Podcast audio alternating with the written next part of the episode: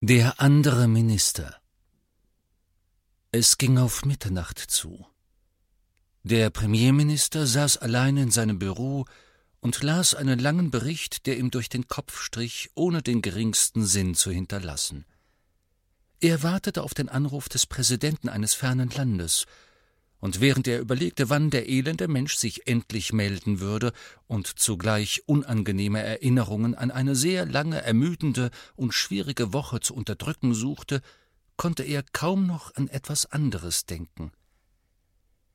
Je stärker der Premierminister sich auf den Text der Seite vor sich zu konzentrieren versuchte, desto deutlicher konnte er das hämisch grinsende Gesicht eines seiner politischen Gegner sehen – Ausgerechnet dieser Gegner war gerade am heutigen Tag in den Nachrichten aufgetreten und hatte nicht nur die schrecklichen Dinge aufgezählt, die in der vergangenen Woche geschehen waren, als müsste irgendjemand daran erinnert werden, sondern auch noch erläutert, warum an ausnahmslos allen Vorfällen die Regierung schuld sei. Der Puls des Premierministers beschleunigte sich allein beim Gedanken an diese Vorwürfe, denn sie waren weder fair noch trafen sie zu. Wie um alles in der Welt hätte seine Regierung verhindern sollen, dass diese Brücke zusammenbrach? Es war empörend, dass überhaupt jemand unterstellte, man würde nicht genug für den Brückenbau ausgeben. Die Brücke war kaum zehn Jahre alt, und die besten Fachleute wussten sich nicht im mindesten zu erklären, warum sie mitten entzwei gebrochen war und ein Dutzend Autos in die feuchten Tiefen des Flusses unter sich gestürzt hatte. Und wie konnte es jemand wagen zu behaupten, der Mangel an Polizisten hätte zu diesen beiden sehr hässlichen und weithin publik gemachten Morden geführt? Oder dass die Regierung den außergewöhnlichen Hurricane in den südwestlichen Grafschaften irgendwie hätte vorhersehen müssen, der so viele Menschen und ihr Hab und Gut geschädigt hatte? Und war es sein Fehler, dass einer seiner Juniorminister, Herbert Chorley, sich ausgerechnet in dieser Woche so seltsam aufgeführt hatte, dass er nun bald viel mehr Zeit mit seiner Familie verbringen würde? Eine düstere Stimmung hat das Land erfasst, hatte sein Gegner zum Schluss gesagt und sein breites Grinsen dabei kaum verborgen. Und leider traf dies vollkommen zu. Der Premierminister spürte es selbst. Die Menschen schienen tatsächlich unglücklicher als sonst. Sogar das Wetter war trostlos. So viel kalter Nebel mitten im Juli. Etwas stimmte nicht. Das war nicht normal. Er blätterte die zweite Seite des Berichts um, sah, wie lange er noch weiterging und gab resigniert auf. Er streckte die Arme über den Kopf und schaute sich traurig in seinem Büro um. Es war ein schöner Raum mit einem gediegenen Marmorkamin gegenüber hohen Schiebefenstern, die wegen der für die Jahreszeit ungewöhnlichen Kälte fest geschlossen waren. Mit einem leichten Schaudern stand der Premierminister auf, trat hinüber zu den Fenstern und sah hinaus in den feinen Nebel, der sich gegen die Scheibe drückte. In diesem Moment Während er dem Raum den Rücken zukehrte, hörte er hinter sich ein leises Husten. Er erstarrte Nase an Nase mit seinem erschrocken wirkenden Spiegelbild in der dunklen Scheibe. Er kannte dieses Husten, er hatte es schon einmal gehört. Er drehte sich ganz langsam dem leeren Zimmer zu. Hallo? Sagte er und bemühte sich, mutiger zu klingen, als er sich fühlte. Einen kurzen Moment gab er sich der aberwitzigen Hoffnung hin, niemand würde ihm antworten. Doch prompt ertönte eine Stimme. Eine forsche, schneidige Stimme, die so klang, als würde sie eine vorbereitete schriftliche Stellungnahme verlesen. Die Stimme kam, wie der Premierminister schon seit dem ersten Husten wusste, von dem froschartigen Männchen mit der langen silbernen Perücke, das auf einem kleinen schäbigen Ölgemälde auf der anderen Seite des Zimmers abgebildet war. An den Premierminister der Muckel. Treffen dringend erforderlich. Bitte sofortige Antwort. Gruß Fatsch. Der Mann in dem Gemälde sah den Premierminister fragend an. Ähm, sagte der Premierminister, hören Sie, das passt mir gerade gar nicht. ich erwarte einen Anruf, verstehen Sie, des Präsidenten von Der lässt sich verschieben, sagte das Porträt sofort. Dem Premierminister sank der Mut. Das hatte er befürchtet. Aber ich wollte wirklich lieber mit. Wir werden dafür sorgen, dass der Präsident den Anruf vergisst. Er wird stattdessen morgen Abend anrufen, sagte der kleine Mann. Bitte geben Sie Mr. Fudge unverzüglich Antwort. Äh, ich. Oh, nun gut, sagte der Premierminister matt. Einverstanden, ich werde Fudge empfangen. Er eilte zurück an seinen Schreibtisch und rückte dabei seine Krawatte zurecht. Kaum hatte er seinen Platz wieder eingenommen und seinen Gesichtszügen einen, wie er hoffte, entspannten und gefassten Ausdruck verliehen, als hellgrüne Flammen in dem leeren Rost unter dem marmornen Kaminsims aufloderten. Darauf bedacht, sich keinerlei Überraschung oder Besorgnis anmerken zu lassen, beobachtete er, wie ein stattlicher Mann in den Flammen erschien, der schnell wie ein Kreisel rotierte. Sekunden später war er herausgestiegen auf einen ziemlich edlen alten Teppich und streifte sich Asche von den Ärmeln seines langen Nadelstreifenumhangs, einen limonengrünen Bowler in der Hand. Ah, Premierminister, sagte Cornelius Fatsch und schritt mit ausgestreckter Hand auf ihn zu. Schön, Sie wiederzusehen. Der Premierminister konnte diese Höflichkeit nicht ehrlich erwidern und sagte deshalb überhaupt nichts. Es freute ihn keineswegs, Fatsch zu sehen, dessen gelegentliches Auftauchen an sich schon ausgesprochen beunruhigend war und meistens bedeutete, dass ihn sehr schlechte Nachrichten erwarteten. Überdies sah Fatsch eindeutig verhärmt aus. Er war dünner, kahler und grauer geworden, und sein Gesicht machte einen zerknitterten Eindruck. Der Premierminister hatte schon manche Politiker erlebt, die so aussahen, und es hatte nie etwas Gutes verheißen. Wie kann ich Ihnen helfen? sagte er, schüttelte Fatsch ganz kurz die Hand und wies auf den härtesten Stuhl vor seinem Schreibtisch. Weiß nicht so recht, wo ich anfangen soll, murmelte Fatsch, zog den Stuhl heran, setzte sich und legte den grünen Bowler auf seine Knie. Was für eine Woche. Was für eine Woche. Ihre war also auch schlecht? fragte der Premierminister steif und hoffte damit zum Ausdruck zu bringen, er habe auch ohne Fatschs Zutun schon genug am Hals. Ja, äh, natürlich, sagte Fatsch, rieb sich erschöpft die Augen und blickte den Premierminister verdrießlich an. Ich hatte die gleiche Woche wie Sie, Premierminister. Die Brockdale-Brücke, die Morde an Bones und Vance, ganz zu schweigen von dem Chaos im Südwesten. Sie, Sie, ich meine, Ihre Leute waren zum Teil verwickelt in diese, diese Vorfälle, ja? Fatsch fixierte den Premierminister mit einem ziemlich strengen Blick. Natürlich waren sie das. Ihnen ist sicher bewusst, was da vor sich geht? Ich zögerte der Premierminister. Genau diese Art von Auftreten war es, weswegen er Fatschs Besuche so hasste. Immerhin war er der Premierminister und schätzte es nicht, wenn man ihm das Gefühl vermittelte, ein ahnungsloser Schuljunge zu sein.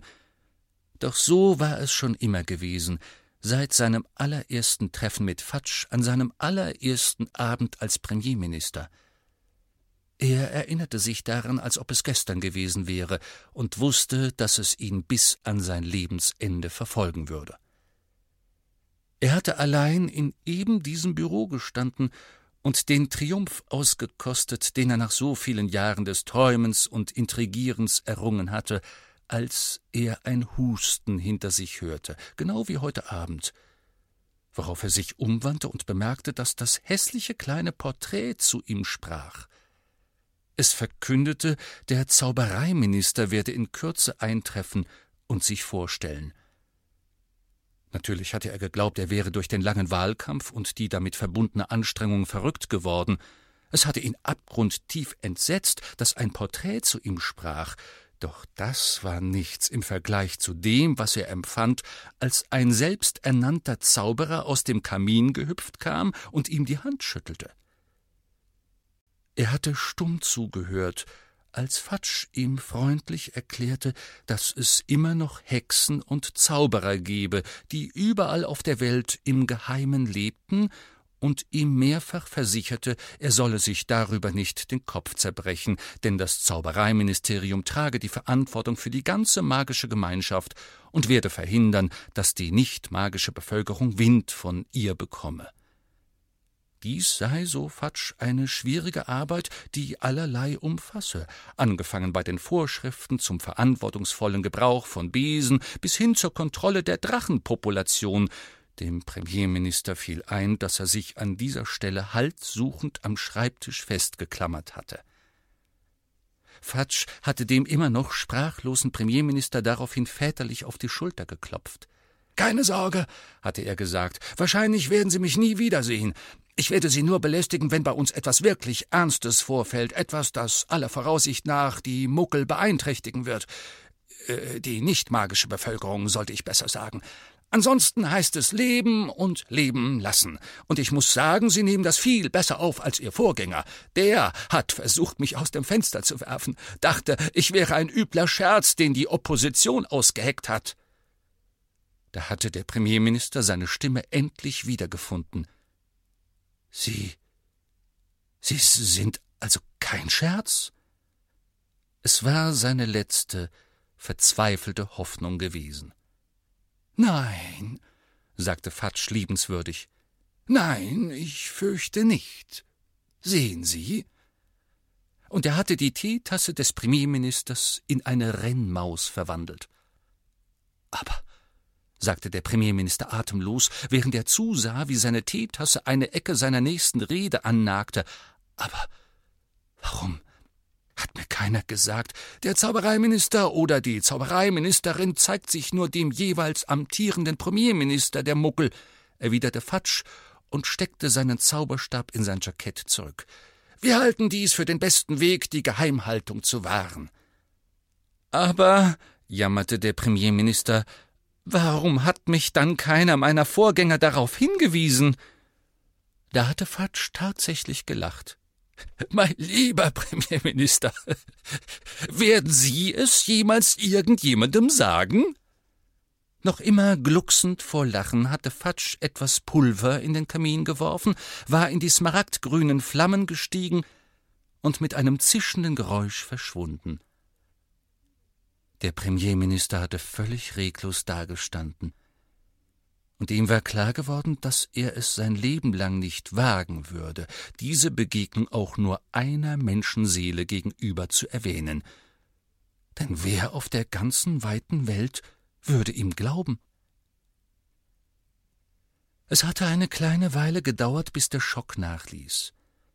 Eine Zeit lang hatte er versucht, sich einzureden, dass Fatsch tatsächlich eine Halluzination gewesen war, verursacht durch den Schlafmangel während seines zermürbenden Wahlkampfs.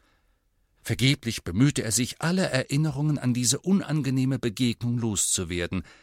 Er schenkte die Rennmaus seiner entzückten Nichte und wies seinen Privatsekretär an, das Porträt des hässlichen kleinen Mannes, der Fatschs Eintreffen angekündigt hatte, von der Wand zu nehmen. Zum Entsetzen des Premierministers stellte sich jedoch heraus, dass man das Porträt nicht entfernen konnte. Nachdem mehrere Schreiner, ein oder zwei Bauarbeiter, ein Kunsthistoriker und der Finanzminister allesamt erfolglos versucht hatten, es von der Wand zu stemmen, gab der Premierminister die Sache auf und beschloss einfach darauf zu hoffen, dass das Ding für den Rest seiner Amtszeit reglos und stumm blieb.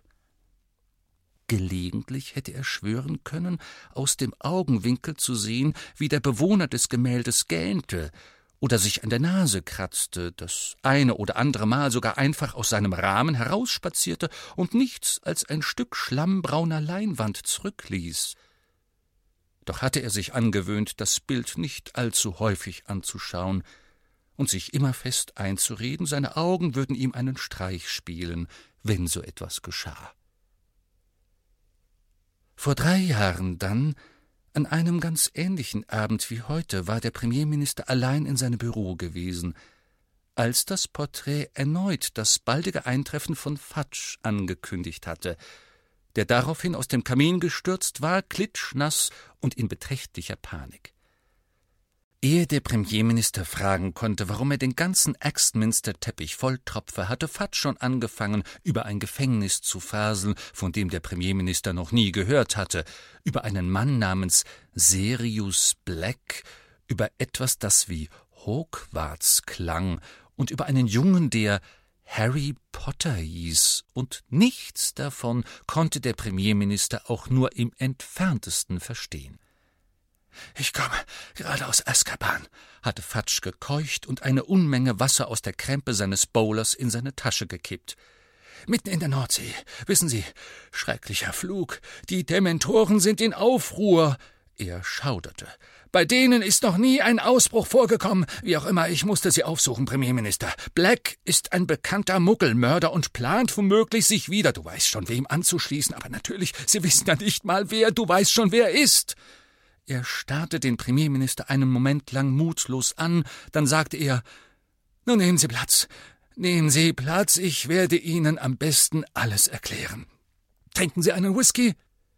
Der Premierminister hatte sich ziemlich darüber geärgert, dass man ihn in seinem eigenen Büro aufforderte, Platz zu nehmen und ihm obendrein noch seinen eigenen Whisky anbot, aber er setzte sich trotzdem. Fatsch hatte seinen Zauberstab gezückt, zwei große Gläser voll bernsteinfarbener Flüssigkeit aus dem Nichts herbeigezaubert, eines davon dem Premierminister in die Hand geschoben und sich einen Stuhl herangezogen. Fatsch hatte länger als eine Stunde geredet. Einmal hatte er es nicht über sich gebracht, einen bestimmten Namen laut auszusprechen und ihn stattdessen auf ein Stück Pergament geschrieben, das er dem Premierminister in die Hand ohne Whisky gedrückt hatte. Als Fatsch endlich aufgestanden war, um zu gehen, war auch der Premierminister aufgestanden.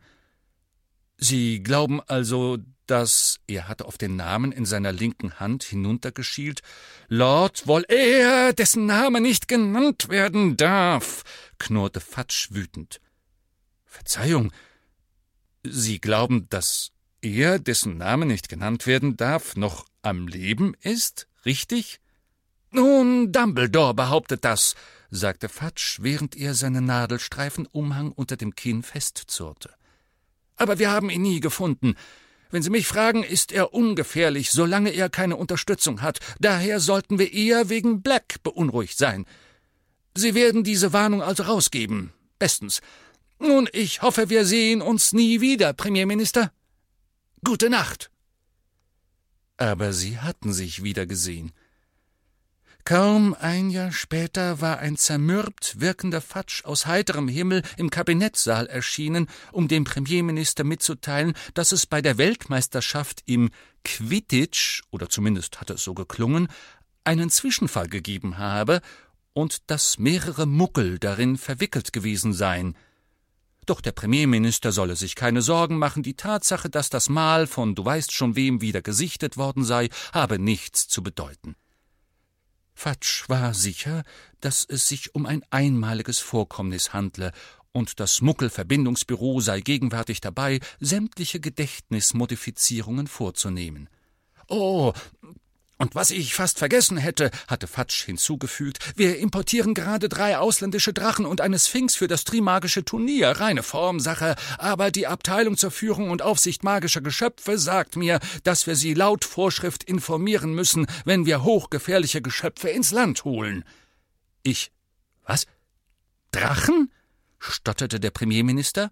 Ja, drei Stück, sagte Fatsch. Und eine Sphinx. Also dann einen schönen Tag noch. Der Premierminister hatte sich an die Hoffnung geklammert, nach Drachen und Sphinxen könne es nicht mehr schlimmer kommen. Aber nein. Kaum zwei Jahre später war Fatsch schon wieder aus dem Feuer geplatzt, diesmal mit der Nachricht, es habe einen Massenausbruch aus Azkaban gegeben. Einen Massenausbruch hatte der Premierminister heiser wiederholt. Kein Grund zur Sorge, kein Grund zur Sorge, hatte Fatsch mit einem Fuß schon in den Flammen gerufen. Die haben wir im Nu wieder gefasst. Dachte nur, Sie sollten es wissen. Und ehe der Premierminister Halt! Warten Sie einen Moment rufen konnte, war Fatsch in einem grünen Funkenregen verschwunden. Was immer die Presse und die Opposition behaupten mochten, der Premierminister war kein dummer Mensch. Es war seiner Aufmerksamkeit nicht entgangen, dass sie sich trotz Fatschs Beteuerungen bei ihrem ersten Treffen inzwischen recht häufig sahen, und auch nicht, dass Fatsch mit jedem Besuch nervöser wurde. Zwar dachte der Premierminister nicht besonders gerne über den Zaubereiminister nach oder, wie er Fatsch insgeheim immer nannte, den anderen Minister. Doch musste er wohl befürchten, dass Fatsch, wenn er das nächste Mal erschien, noch schrecklichere Nachrichten bringen würde. Deshalb war der Anblick, wie Fatsch erneut aus dem Feuer trat, zerzaust und gereizt und ernsthaft überrascht, dass der Premierminister nicht genau wusste, warum er hier war, so ziemlich das Schlimmste, was im Verlauf dieser äußerst düsteren Woche passiert war. Woher sollte ich wissen, was in der äh, magischen Gemeinschaft vor sich geht? blaffte der Premierminister jetzt. Ich habe ein Land zu führen und im Moment wahrhaft genug Sorgen ohne. Wir haben die gleichen Sorgen, unterbrach ihn Fatsch. Die Brockdale-Brücke war nicht abgenutzt. Das war kein richtiger Hurricane. Diese Morde waren nicht das Werk von Muckeln. Und Herbert Chorleys Familie wäre sicherer ohne ihn. Wir treffen im Augenblick Vorbereitungen, ihn ins St. Mungo Hospital für magische Krankheiten und Verletzungen zu verlegen. Die Überführung soll heute Nacht stattfinden. Was wollen Sie? Ich fürchte, ich, was? polterte der Premierminister. Fatsch machte einen langen, tiefen Atemzug und sagte, Premierminister, ich bedaure sehr, Ihnen mitteilen zu müssen, dass er zurück ist. Er, dessen Name nicht genannt werden darf, ist zurück. Zurück? Wenn Sie zurück sagen, lebt er? Ich meine. Der Premierminister zermarterte sich den Kopf nach Einzelheiten jener schrecklichen Unterhaltung vor drei Jahren, als Fatsch ihm von dem Zauberer erzählt hatte, der mehr als alle anderen gefürchtet wurde, dem Zauberer, der tausend grausame Verbrechen begangen hatte, ehe er fünfzehn Jahre zuvor auf mysteriöse Weise verschwunden war. Ja, er lebt, sagte Fatsch. Das heißt, ich weiß nicht, lebt ein Mensch, wenn er nicht getötet werden kann? Ich verstehe es nicht ganz, und Dumbledore will es mir nicht richtig erklären, aber wie auch immer, fest steht, dass er einen Körper besitzt und herumläuft und redet und tötet. Also gehe ich davon aus, was unser Gespräch hier anbelangt, ja, er lebt. Der Premierminister wusste nicht, was er dazu sagen sollte, doch seine hartnäckige Gewohnheit, über jedes angesprochene Thema wohl informiert wirken zu wollen, bewog ihn, sich alle Details in Erinnerung zu rufen, die er von ihren früheren Unterhaltungen noch im Gedächtnis hatte. Ist Sirius Black bei ihm, dessen Name nicht genannt werden darf? Black, Black, sagte Fatsch zerstreut und drehte seinen Bowler rasch zwischen den Fingern. Sirius Black, meinen Sie? Beim Bade des Merlin. Nein, Black ist tot. Hat sich herausgestellt, dass wir uns in Black geirrt haben. Er war am Ende doch unschuldig. Und mit ihm, dessen Name nicht genannt werden darf, steckt er auch nicht unter einer Decke. Ich meine, fügte er sich verteidigend hinzu und ließ den Bowler noch schneller kreisen. Alle Beweise deuteten darauf hin. Wir hatten über fünfzig Augenzeugen, aber egal, wie schon gesagt, er ist tot wurde ermordet, um genau zu sein.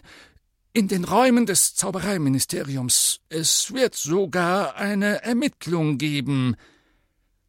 Zu seiner großen Überraschung spürte der Premierminister in diesem Augenblick jäh eine Art Mitleid mit Fatsch in sich aufwallen, doch es verlosch gleich wieder, als er in einem Anflug von Selbstgefälligkeit daran dachte, dass er zwar auf dem Gebiet des Materialisierens aus Kaminen nicht mithalten konnte, dass aber nie ein Mord in einem Ministerium passiert war, das seiner Verantwortung unterlag.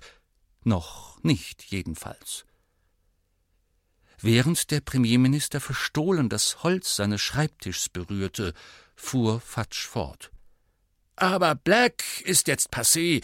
Die Sache ist die, wir befinden uns in einem Krieg, Premierminister, und wir müssen Maßnahmen ergreifen. In einem Krieg? wiederholte der Premierminister nervös. Ist das nicht ein wenig übertrieben?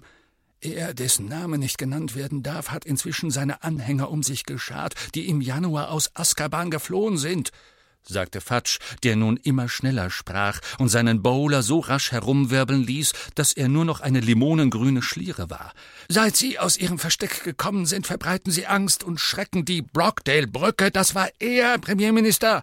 Er hat mit einem Massenmord an Muckeln gedroht, wenn ich ihm den Weg nicht frei mache und unfassbar. Also ist es Ihre Schuld, dass diese Menschen umgekommen sind und ich Fragen über verrostete Spannseile und korrodierte Dehnungsfugen und was weiß ich noch beantworten muss? erwiderte der Premierminister wütend. Meine Schuld, sagte Fatsch und wurde rot im Gesicht. Wollen Sie etwas sagen, Sie hätten bei einer derartigen Erpressung klein beigegeben? Möglicherweise nicht, sagte der Premierminister, erhob sich und schritt im Raum umher. Aber ich hätte all meine Kräfte darauf verwandt, den Erpresser zu fangen, ehe er eine solche Gräueltat verübt. Glauben Sie wirklich, ich hätte nicht bereits jede Anstrengung unternommen, entgegnete Fatsch erhitzt. Sämtliche Auroren des Ministeriums haben versucht und versuchen immer noch, ihn zu finden und seine Anhänger auszuheben. Aber wir reden hier zufällig über einen der mächtigsten Zauberer aller Zeiten, einen Zauberer, der fast drei Jahrzehnte lang einer Gefangennahme entkommen ist. Sie werden mir also vermutlich sagen, dass er auch den Hurricane im Südwesten des Landes verursacht hat bemerkte der Premierminister, der mit jedem Schritt, den er machte, immer wütender wurde. Es war zum Verzweifeln. Da hatte er die Ursache all dieser schrecklichen Katastrophen entdeckt und konnte sie nicht in der Öffentlichkeit verkünden. Das war fast noch schlimmer, als wenn doch die Regierung daran schuld gewesen wäre. Es war kein Hurricane, sagte Fatsch unglücklich. Ich bitte Sie, bellte der Premierminister und stampfte nun heftig auf und ab. Entwurzelte Bäume? Abgedeckte Dächer, umgeknickte Laternenpfähle, fürchterliche Verletzungen, das waren die Todesser, die Anhänger des Unnennbaren und, und wir vermuten, dass auch Riesen beteiligt waren. Der Premierminister blieb abrupt stehen, als ob er gegen eine unsichtbare Wand geprallt wäre. Wer? Wer soll beteiligt gewesen sein? Fatsch verzog das Gesicht. Das letzte Mal hat er Riesen eingesetzt, als er große Wirkung erzielen wollte. Das Desinformationsbüro arbeitet bereits rund um die Uhr. Wir hatten Vergissmich-Teams im Einsatz, die versucht haben, die Gedächtnisse aller Muckel zu verändern, die gesehen haben, was wirklich passiert ist. Fast unsere gesamte Abteilung zur Führung und Aufsicht magischer Geschöpfe rennt in Somerset herum, aber wir können den Riesen nicht finden. Es ist eine Katastrophe. Was Sie nicht sagen, erwiderte der Premierminister wütend.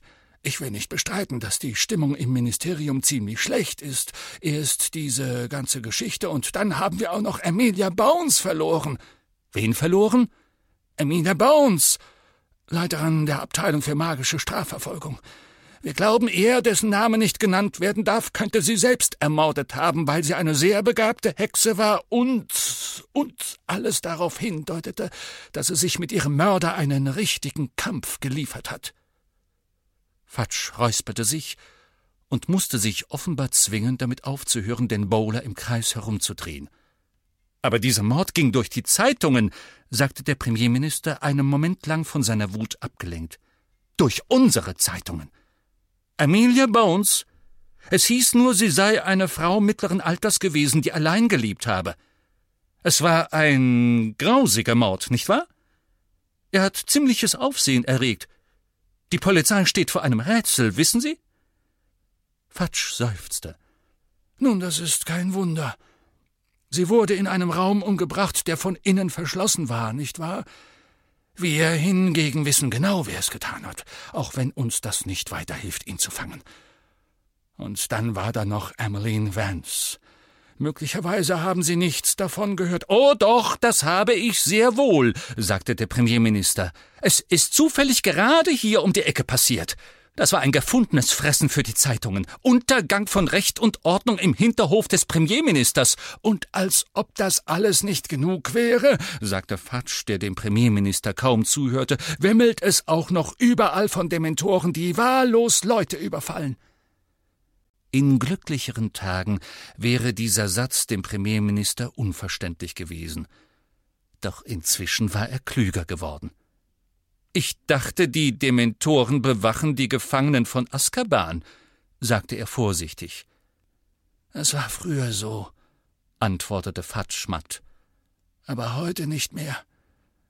Sie haben das Gefängnis verlassen und sich ihm, dessen Name nicht genannt werden darf, angeschlossen. Ein schwerer Schlag, das will ich nicht leugnen. Aber, sagte der Premierminister, und ihm dämmerte etwas Grauenvolles, haben Sie nicht gesagt, dass das die Wesen sind, die Hoffnung und Glück aus den Menschen heraussaugen? Richtig. Und sie brüten Nachkommen aus. Das verursacht diesen ganzen Nebel. Der Premierminister sank mit weichen Knien auf den nächsten Stuhl. Bei der Vorstellung, unsichtbare Wesen schwebten durch Stadt und Land und verbreiteten Verzweiflung und Hoffnungslosigkeit unter seinen Wählern, wurde ihm ganz schwach zumute. Nun hören Sie mal, Fatsch. Sie müssen etwas unternehmen. Sie als Zaubereiminister tragen die Verantwortung. Mein lieber Premierminister, Sie glauben doch wohl nicht im Ernst, dass ich nach all dem immer noch Zaubereiminister bin. Ich wurde vor drei Tagen entlassen. Die gesamte Zauberergemeinschaft hat zwei Wochen lang lauthals meinen Rücktritt verlangt. So einig habe ich sie in meiner ganzen Amtszeit nicht erlebt, sagte Fatsch und versuchte tapfer ein Lächeln zustande zu bringen. Dem Premierminister fehlten vorübergehend die Worte. Trotz seiner Entrüstung über die Lage, in die er versetzt worden war, empfand er immer noch einiges Mitgefühl für den abgezehrt wirkenden Mann, der ihm gegenüber saß.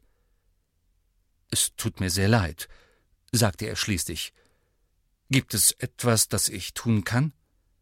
Das ist sehr freundlich von Ihnen, Premierminister, aber ich wüsste nicht was. Man hat mich heute Abend hierher geschickt, um Sie über die jüngsten Ereignisse zu informieren und Sie meinem Nachfolger vorzustellen. Ich dachte eigentlich, er müsste inzwischen hier sein, aber natürlich ist er im Augenblick, da so viel passiert, sehr beschäftigt.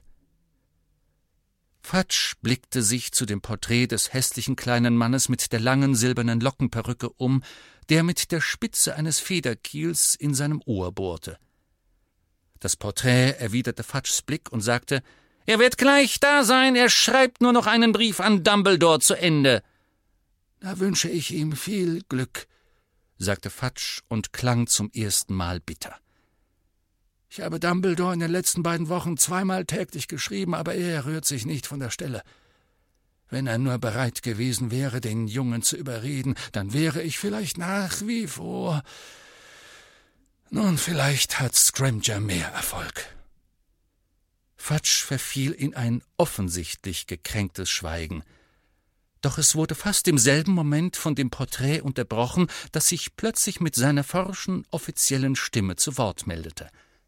An den Premierminister der Muckel treffen erbeten, dringend, bitte sofortige Antwort. Rufus Scrimcher, Zaubereiminister. Ja, ja, schon gut, sagte der Premierminister zerstreut, und er zuckte kaum zusammen, als die Flammen im Rost sich erneut smaragdgrün verfärbten, aufzüngelten und einen zweiten rotierenden Zauberer in ihrer Mitte offenbarten, den sie wenig später auf den alten Teppich spuckten. Fatsch erhob sich, und der Premierminister tat es ihm nach kurzem Zögern nach und beobachtete, wie der Neuankömmling sich aufrichtete, den Staub von seinem langen schwarzen Umhang klopfte und sich umschaute. Der erste alberne Gedanke des Premierministers war, dass Rufus Scrimger im Grunde wie ein alter Löwe aussah. Er hatte graue Strähnen in seiner gelbbraunen Haarmähne und in seinen buschigen Augenbrauen. Die gelblichen Augen hinter den Gläsern seiner Drahtbrille waren wachsam, und obwohl er leicht hinkte, bewegte er sich mit einer geschmeidigen, federnden Anmut. Man hatte sofort den Eindruck von Scharfsinn und Zähigkeit. Der Premierminister konnte gut verstehen, warum die Zauberergemeinschaft in diesen gefährlichen Zeiten lieber Scrimcher als Fatsch als Anführer haben wollte. Guten Abend, sagte der Premierminister höflich und streckte die Hand aus. Scrimcher nahm sie kurz, während seine Augen den Raum absuchten, dann zog er einen Zauberstab aus seinem Umhang hervor. Fatsch hat Ihnen alles erzählt? Fragte er, schritt hinüber zur Tür und tippte mit dem Zauberstab gegen das Schlüsselloch. Der Premierminister hörte das Schloss klicken. Ähm, ja, sagte der Premierminister. Und wenn Sie nichts dagegen haben, wäre es mir lieber, wenn diese Tür unverschlossen bliebe. Mir wäre es lieber, nicht unterbrochen zu werden, entgegnete Scrimcher schroff. Oder beobachtet, fügte er hinzu und richtete seinen Zauberstab auf die Fenster, worauf die Vorhänge über ihnen zuwehten. Nun denn, ich bin sehr beschäftigt, kommen wir also zur Sache. Als erstes müssen wir uns über Ihre Sicherheit unterhalten. Der Premierminister richtete sich zu seiner vollen Größe auf und erwiderte Ich bin gänzlich zufrieden mit den Sicherheitsvorkehrungen, die bereits für mich getroffen wurden. Vielen herzlichen. Nun, wir sind es nicht, unterbrach Scrimcher ihn. Es würde für die Muckel übel aussehen, wenn Ihr Premierminister unter den Imperiusfluch geriete, der neue Sekretär in Ihrem Vorzimmer. Ich werde Kingsley Shacklebolt auf keinen Fall entlassen, falls Sie das meinen, sagte der Premierminister hitzig. Er ist äußerst effizient, schafft doppelt so viel Arbeit wie all die anderen. Das liegt daran, dass er ein Zauberer ist, sagte Scrimcher ohne die Spur eines Lächelns. Ein bestens ausgebildeter Auror, der Ihnen zu Ihrem Schutz zugeteilt wurde. Moment mal, protestierte der Premierminister. Sie können nicht einfach Ihre Leute in mein Büro setzen. Ich entscheide, wer für mich arbeitet. Ich dachte, Sie wären zufrieden mit Shacklebolt, erwiderte Scrimcher kühl. Das bin ich, beziehungsweise das, das war ich. Dann gibt es doch kein Problem, oder? sagte Scrimger. Ich. Na ja, solange Shacklebolt weiterhin hervorragend arbeitet, sagte der Premierminister matt, doch Scrimcher schien ihn kaum zu hören. Nun, was Herbert Chorley betrifft, Ihren Juniorminister, den Mann, der die Öffentlichkeit amüsiert hat, indem er eine Ente nachahmte. Was ist mit ihm? fragte der Premierminister. Offenbar ist das die Reaktion auf einen schlecht ausgeführten Imperiusfluch, sagte Scrimcher. Das hat ihn verwirrt, aber er könnte immer noch gefährlich sein. Er quakt doch nur, sagte der Premierminister schwach. Ein wenig Ruhe, dann wird er sicher vielleicht ein paar Gläschen weniger, eine Gruppe von Heilern aus dem St. Mungo Hospital für magische Krankheiten und Verletzungen untersucht ihn gerade. Bis jetzt hat er versucht, drei von ihnen zu erwürgen. Ich halte es für das Beste, wenn wir ihn für eine Weile von der Muckelgesellschaft fernhalten. Ich.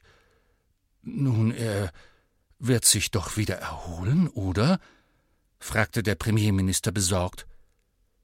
Scrimcher zuckte nur die Achseln und ging schon wieder zum Kamin zurück.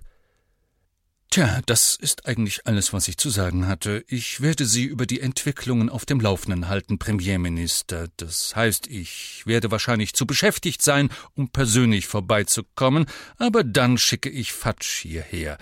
Er hat sich bereit erklärt, in beratender Funktion weiterzuarbeiten. Fatsch versuchte zu lächeln, doch es gelang ihm nicht.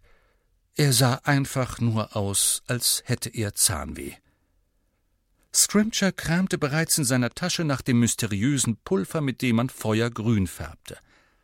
Der Premierminister starrte die beiden einen Moment lang verzweifelt an, dann brachen die Worte, gegen die er den ganzen Abend angekämpft hatte, endlich aus ihm heraus. Aber um Himmels willen! Sie sind Zauberer! Sie können zaubern! Sie können doch sicher, ja, ja, ja, alles in den Griff kriegen!